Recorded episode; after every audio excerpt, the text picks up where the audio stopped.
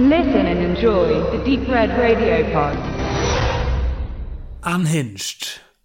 Außer Kontrolle.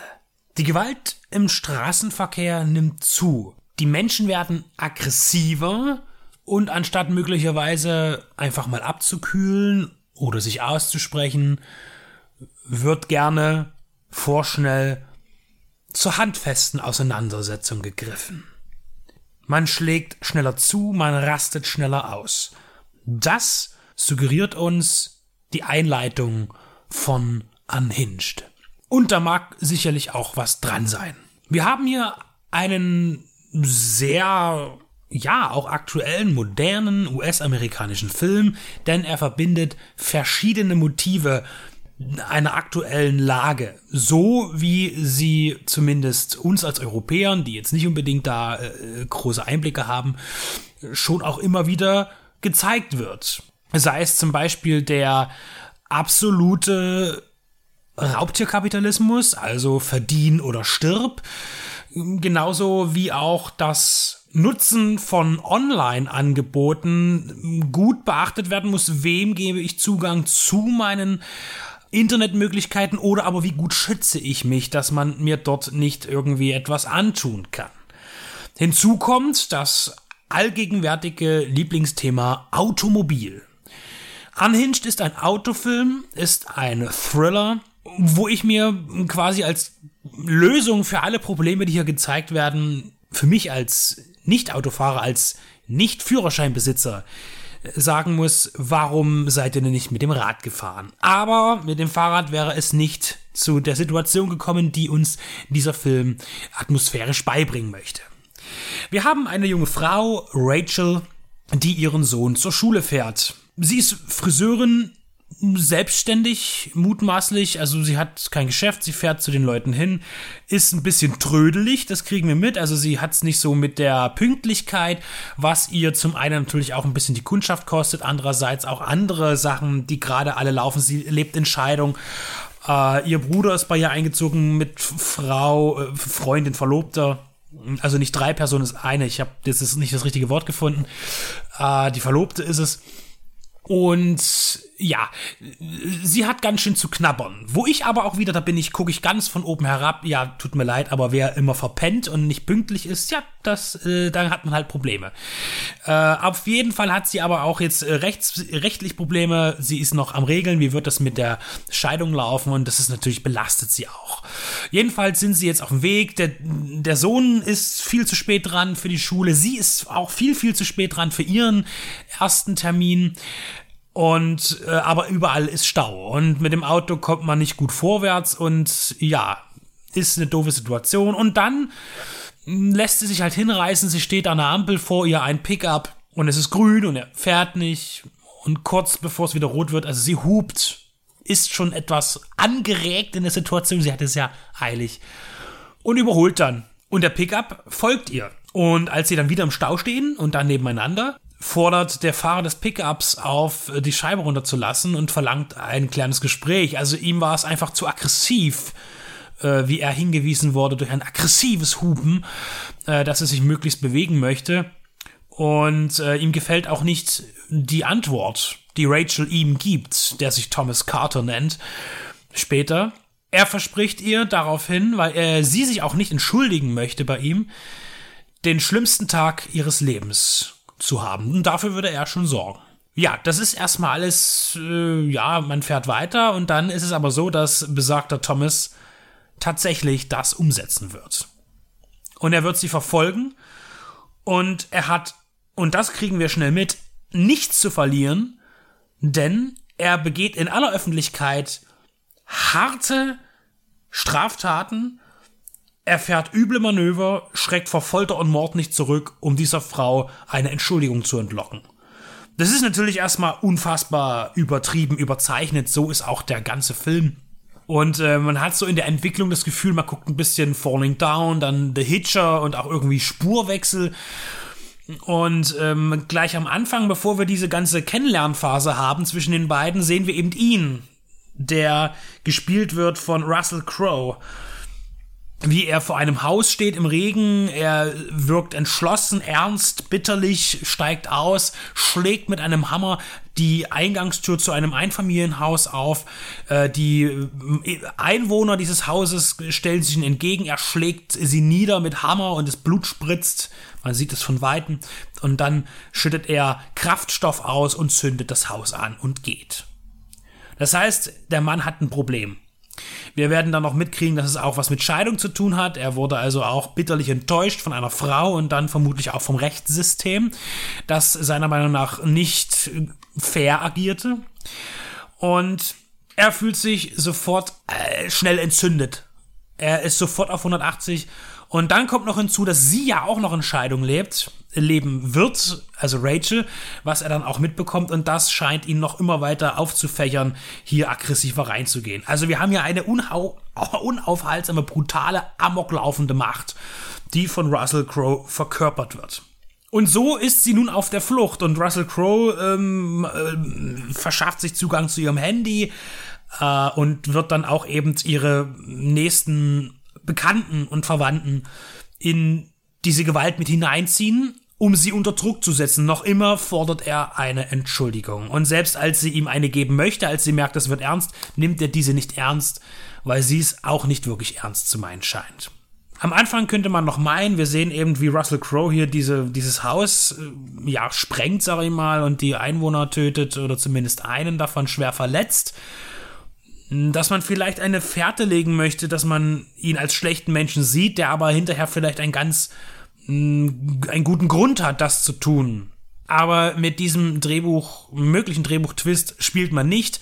Russell Crowe ist das personifizierte, ausgerastete, fiese Böse in diesem Film.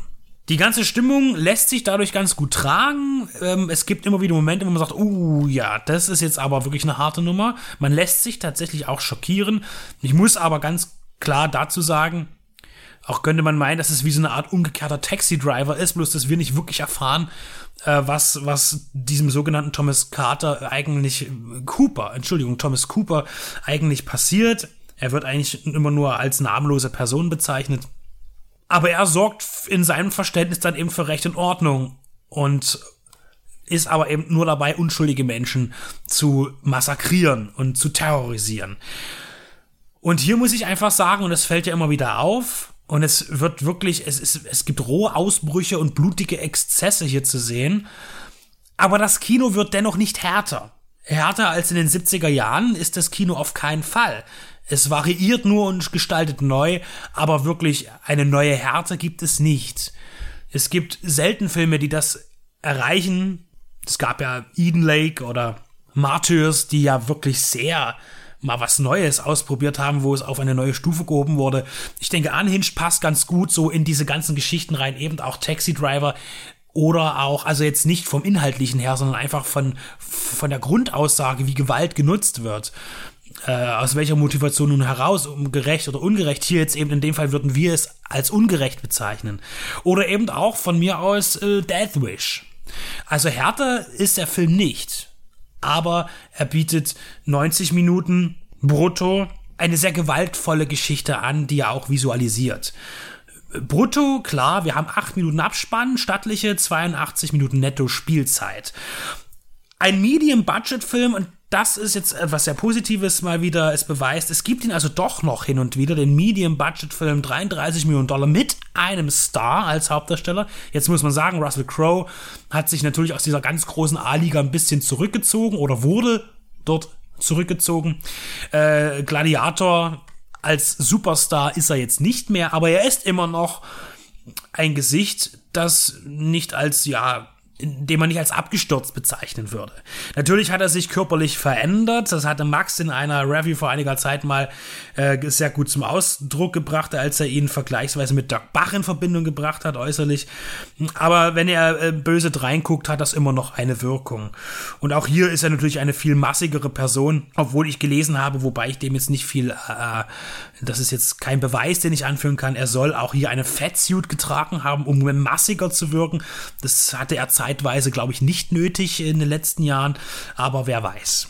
Jedenfalls haben wir einen sehr grimmigen Russell Crowe, der passt gut rein. Als Rachel haben wir Karen Pistorius zu sehen. Und als ihren Sohn da auch immer eine Rolle spielt, den sie ja zur Schule bringt, der auch Teil des Spiels wird, ist Gabriel Bateman zu sehen, der im übrigen Jahre äh, nur 14 Jahre jünger ist als seine Mutter in dem Film, also im realen Leben. Der Regisseur ist äh, Derek Borte. Ich nenne ihn jetzt so einfach. Äh, er ist in Deutschland geboren, aber als äh, bereits als Säugling äh, dann in den USA übergesiedelt. Hat schon ein, zwei Filme gemacht mit dem hier kam er halt genau in die Corona-Pandemie rein im Kino. Da lief er tatsächlich vergleichsweise erfolgreich, aber auch nur eben deshalb, weil er auch relativ günstig war. Und es war einer von den Filmen, die man versucht hat, äh, in der Corona-Pandemie im Kino zu bringen. Er ist auch tatsächlich aus diesem Grund in Deutschland zuerst gestartet und nicht in den USA. Da hat man einen Deal gemacht mit äh, Leonine, die den Film jetzt auch hier in Deutschland auf Blu-ray und anderen Hardware oder Digital herausbringen. Da hat man da gemacht äh, und der Film ist dann eben erfolgreich auch in Deutschland angelaufen und später auch in den USA. Was mich ein bisschen stört, ist, dass wenn man so einen rüden Film macht, dass das Ende dann doch zu banal ist. Das heißt, wir haben hier einen relativ klassischen Showdown. Der ist auch gut gemacht, der, der, der haut auch rein, der hat auch Härte, äh, bedient sich dann bestimmter One-Liner, die man irgendwie dann auch erwartet die eben auch gezeigt werden. Äh, schlimm ist dann so ein bisschen diese Auflösung. Das ist immer das, was mich ärgert bei solchen doch sehr harten Filmen oder einer harten Thematik, dass dann zum Schluss unbedingt noch dieses Friede, Freude, Eierkuchen-Ding rein muss. Ja, am Ende lächeln wieder alle und dann vergessen die, hey, Moment mal, äh, von dir wurden Freunde abgeschlachtet und so weiter. Gerade eben noch vor einer halben Stunde. Und du lächelst jetzt einfach nur, weil dir einer eine bestimmte Sache gesagt hat und du äh, ich will mich nicht als Psychologen bezeichnen und das bin ich auch nicht, aber ich finde, das ist immer relativ unglaubwürdig für den Moment. Vor allem, wenn ein Kind mit im Spiel ist, dessen Psyche scheinbar auch überhaupt nicht belastet ist durch all das, was es erleben musste. Also hier gibt es auf jeden Fall einen Punkt Abzug. Das hätte viel, viel abrupter, krasser enden müssen, ohne noch diesen, diesen, na, dieses Hollywood-Ding. Man muss noch irgendwie was Positives reinschieben. Das hat Hollywood auch schon mal besser gekonnt. Gut, ansonsten äh, geht der flott durch, der Film. Es gibt Action zu sehen. Es ist ja auch ein Autofilm. Wir sehen also auch Auto-Action ein bisschen. Die ist gut umgesetzt, gut kombiniert mit realen physischen Effekten und äh, Computer. Äh, glaubhaft dargestellt. Und noch zum Namen, äh, Unhinged.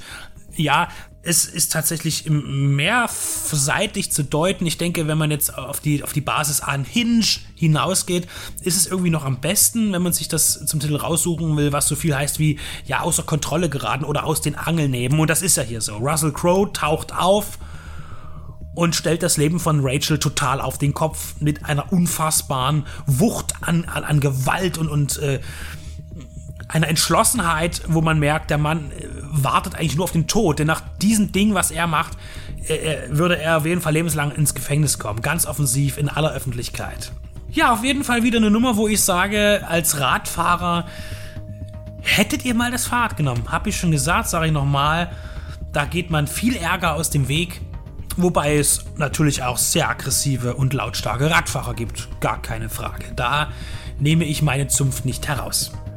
Ein schneller Film, dicht zusammengestopft, viele Themen kollidieren und bringen eine Frau in Ausnahmezustand, die dann zum Schluss auch amazonenhaft auferstehen darf, um sich gegen ihren Peiniger zur Wehr zu setzen. Unhinged außer Kontrolle.